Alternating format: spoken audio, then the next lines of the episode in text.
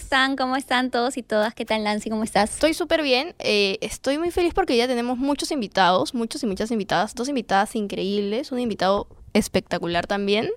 Eh, es creo que el episodio con más invitados que tenemos. Oh. Tres invitados. Wow. Sí, y creo que por el motivo del episodio debemos de rehacer esta presentación que hemos hecho. Oh, ¿Estás bueno, lista? está bien. Ok, luces, luces, luces, otra vez.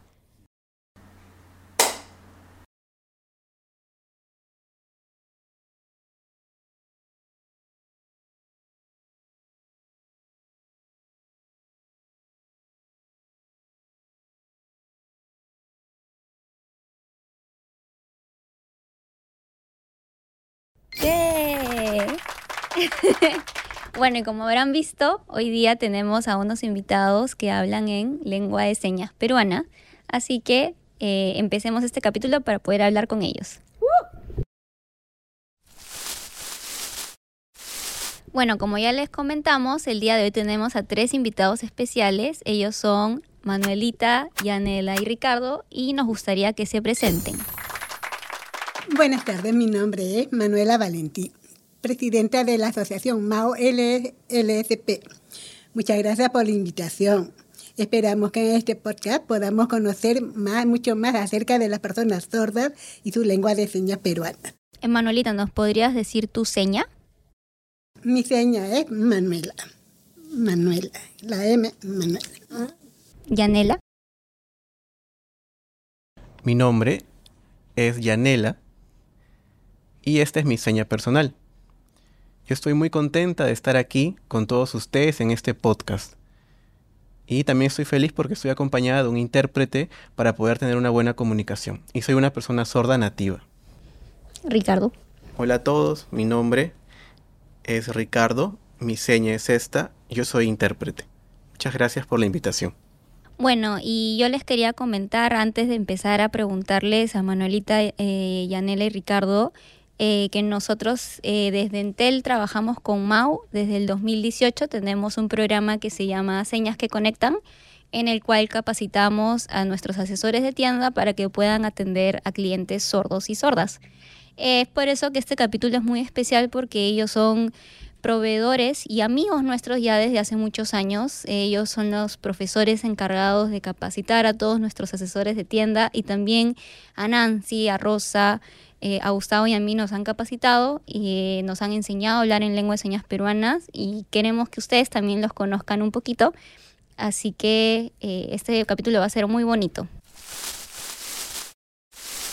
MAO es una asociación sin fines de lucro que se dedica a la difusión y enseñanza de la lengua de señas. Y también donde empoderamos a las personas sordas para que sean reconocidas y aceptadas dentro de la sociedad. Así, de esa manera, haya más lugares accesibles y así las personas sordas pueden sentirse contentos cuando ven que en muchos lugares saben su idioma. Para mí, Mau es un lugar donde las personas sordas tienen la oportunidad también de trabajar, enseñando su lengua de señas y permitiendo que oyentes como ustedes puedan aprender la lengua de señas. Es muy importante porque la lengua de señas tiene su gramática, tiene componentes gestuales, visogestuales, clasificadores, tiene muchos elementos, incluso hay diferentes niveles, básico, intermedio, avanzado, y son los mismos sordos quienes enseñan esta lengua para que luego puedan formarse como intérpretes y dar accesibilidad a las personas sordas, ayudarlos en diferentes servicios. Es muy importante que la comunidad sorda esté unida a la comunidad oyente y de esa manera Mau alienta a que los oyentes aprendan señas con nosotros. Nosotros eh, como Entel hemos aprendido muchísimo de, Man- de Manuelita y de su equipo. Como verán, por ejemplo, aprendimos que Manuelita es una persona sorda, nació como persona oyente, eh, pero se es una persona sorda desde los 14 años, por eso es que ella puede hablar. Sin embargo, Yanela nació sorda y ella no puede hablar ni lee, eh, eh, ni, a diferencia de, Manuelita que ella sabe leer los labios. Entonces, no teníamos, nosotros, nosotros asumíamos que las personas sordas todos pueden leer labios, pero no es así, o también asumimos que las personas sordas no pueden hablar cuando sí pueden hablar. Esa, esa, esa palabra sordomudo tenemos que quitárnosla de la cabeza, e- eso nos enseñaron ellos. Lo que yo quería preguntarles en, la siguiente, la siguiente pregunta es cuáles son las principales barreras eh, para una persona con discapacidad auditiva en este país. Las principales barreras es que muchos no cuentan con lugares accesibles, tanto en educación, salud y trabajo. Muchos sordos me han contado que cuando van a su instituto se sienten frustrados. ¿Por qué? Porque no pueden entender al profesor. Y a veces, porque por hablar muy rápido, ni siquiera pueden leerlo los labios. Y lo peor es que para contratar intérprete ellos no cuentan con medios económicos. Otra cosa es que cuando me cuenta que cuando van a los hospitales, si van solos, las enfermeras, los médicos le dicen dónde están sus familiares. Y ellos le dicen, pero yo puedo sola. Llama a un intérprete, pero no cuentan un intérprete.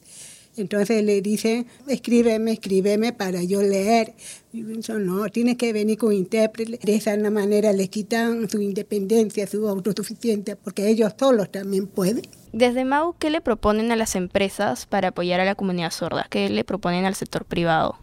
Siempre tratamos de, incentivar a diferentes grupos para que puedan aprender, también entidades como universidades, otros institutos, para dar charlas, capacitaciones, donde sea la persona sorda en compañía de un intérprete quienes den estas charlas de sensibilización, conozcan a la comunidad, conozcan su cultura. Es muy importante, porque muchos es la primera vez que conocen a un sordo y tienen muchos prejuicios. Es importante que ellos conozcan, aprendan que el sordo es igual a un oyente. Así como el oyente tiene manifestaciones culturales, también el sordo. Y eso es importante que se pueda, se pueda mostrar a toda la comunidad oyente, a todas las empresas todos los sordos, así como todos, todas las personas somos distintos, pero también hay distintos em, tipos de sordo. Y justo con, con, esto que les digo, quería que nos comenten em, qué tipos de discapacidad auditiva existen. Por ejemplo, me acuerdo que Manuelita nos dijo existen dos, dos tipos de, em, corríjanme por favor, dos tipos de deletreo, el tradicional, el antiguo y el nuevo y me acuerdo que nos contaron que el nuevo deletreo de lengua de señas se usa con solo una mano pensando en los sordos que, que tienen alguna discapacidad física, por ejemplo, con los brazos. en mi caso yo nací sorda, entonces yo soy una persona sorda nativa. Incluso yo también estudié en un colegio para sordos. Entonces mi educación ha sido siempre en lengua de señas. He recibido, sí, terapias de lenguaje, pero solamente he podido aprender algunas palabras más que todo para comunicarme con mi familia que es oyente, pero fuera de casa no puedo realizar, es muy complicado. Por ello yo uso la lengua de señas como, como mi lengua, en ese caso preferida, me permite aprender, comunicarme en igualdad de condiciones como el oyente. Y así van a haber otros sordos que decidan optar por otras formas de comunicación, depende cada persona, incluso su identidad como persona sorda. Hay muchos sordos que nacen sordos, pero igual oralizan y después, cuando son adultos, aprenden señas. Eso también está bien sea como sean los diferentes tipos de sordera, lo único que me he dado cuenta es que todas las personas sordas tienen que saber la lengua de señas, porque en, la, en mi asociación he visto que han venido personas sordas ya adolescentes, adultos, que no saben la lengua de señas. Yo les pregunto el motivo, ¿por qué no lo aprendiste? Porque oraliza, oraliza su mamá. Su mamá desde pequeño los mandó a un instituto bien conocido que se llama CEPAD, donde ayuda a oralizar, a oralizar, nomás no usan las señas para nada. ¿Por qué? Porque su familia quería que ellos oralicen, no aceptaba que hablen con las manos, no aceptaba. Pero ¿qué pasó? Por ser personas sordas ya así de adultos, siempre se van a relacionar con la comunidad sorda, siempre. ¿Y qué va a pasar cuando muchos hablan con las señas, con las señas y ellos no entienden nada? Viene amado, ¿para qué? Para aprender la lengua de señas. Por eso les digo, sea cual sea su tipo de discapacidad auditiva, todos los sordos deben de aprender tu, propio idioma de la lengua de señas. Y algo que a mí me gustaría agregar es que si nos damos cuenta, en todo momento Manuelita y Anela nos dicen lengua de señas. Nosotros nos equivocamos y decimos a veces lenguaje de señas, pero es lengua porque es un idioma. Es más, en este momento estamos hablando la lengua de señas peruanas, porque en otro país, pues, por ejemplo, lengua de, señas chilena, lengua de señas eh, colombiana, en ese momento estamos hablando el idioma de la lengua de señas peruana. Una pregunta también que quería hacerles era, eh, ¿qué recomendaciones les dan a las personas oyentes, ¿no? que, quieren tener eh, algún tipo de relación con la comunidad sorda o simplemente hacer de este mundo un poco más inclusivo para la comunidad? A la, a la sociedad civil les aconsejamos conocer y aprender más sobre este idioma, pues llegará ese momento en que se les presentará una oportunidad de conocer a personas sordas. Pero lamentablemente puede ser en momentos de emergencia. ¿Cómo qué, por ejemplo? Por ejemplo, están caminando por la calle y encuentran a una persona sorda mujer que está este, con, embarazada, pero justo en esos momentos le entra contracción. Y al encontrarse con una persona este, oyente, le habla, enseña, enseña, y la persona oyente no sabe qué está diciendo, pero lo que le está diciendo es, por favor, ¿dónde hay un hospital? ¿Dónde hay una clínica? Por ejemplo, si un sordo ha robado, ah, le han robado su celular o cualquier otra cosa, y encuentra a otra persona, por ejemplo, y le dice, por favor, necesito donde hay un policía, donde hay una comisaría, tampoco le entiende.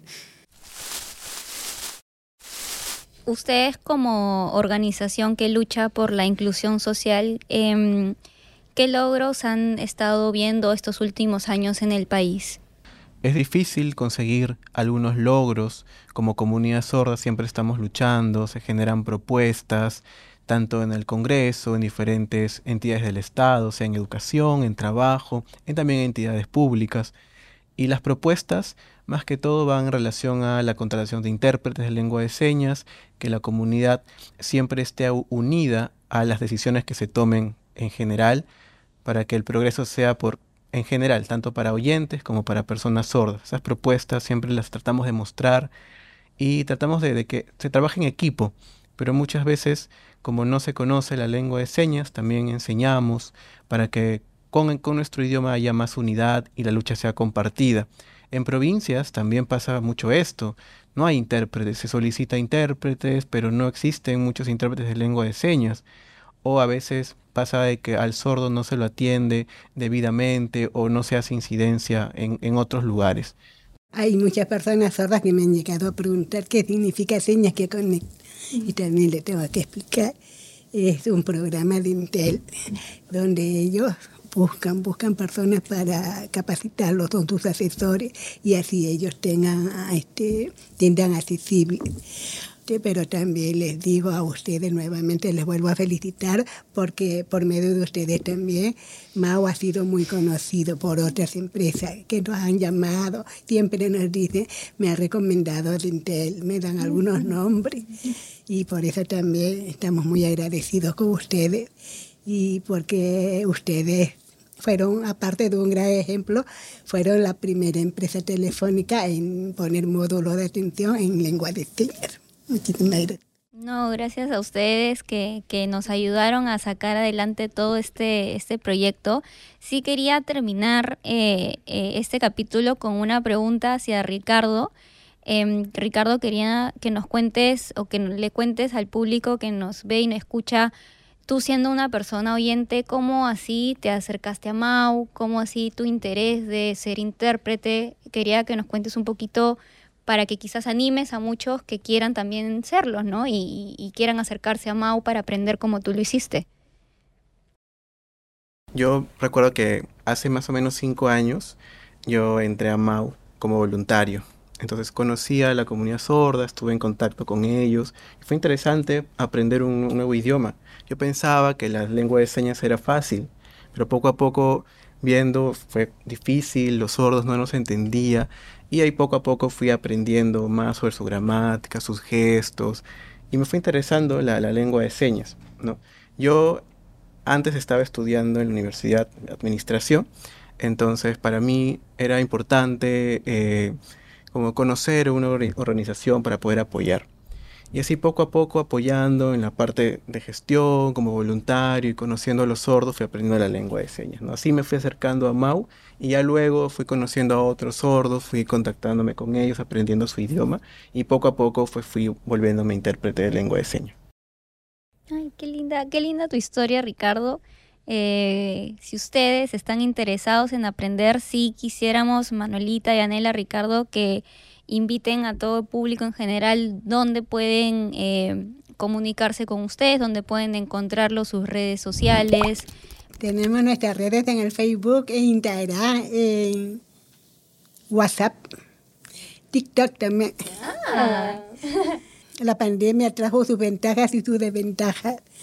La ventaja es que ahora podemos dar clases también, clases virtuales, no solamente en Lima, sino en provincia, porque bien recuerdo cuando teníamos clases presenciales de Intel, uy, uno tenía que tener celular acá, otro tenía que celular Para por los chicos acá, de provincia. porque eran de provincias y nosotros estábamos acá presencialmente con los de Lima.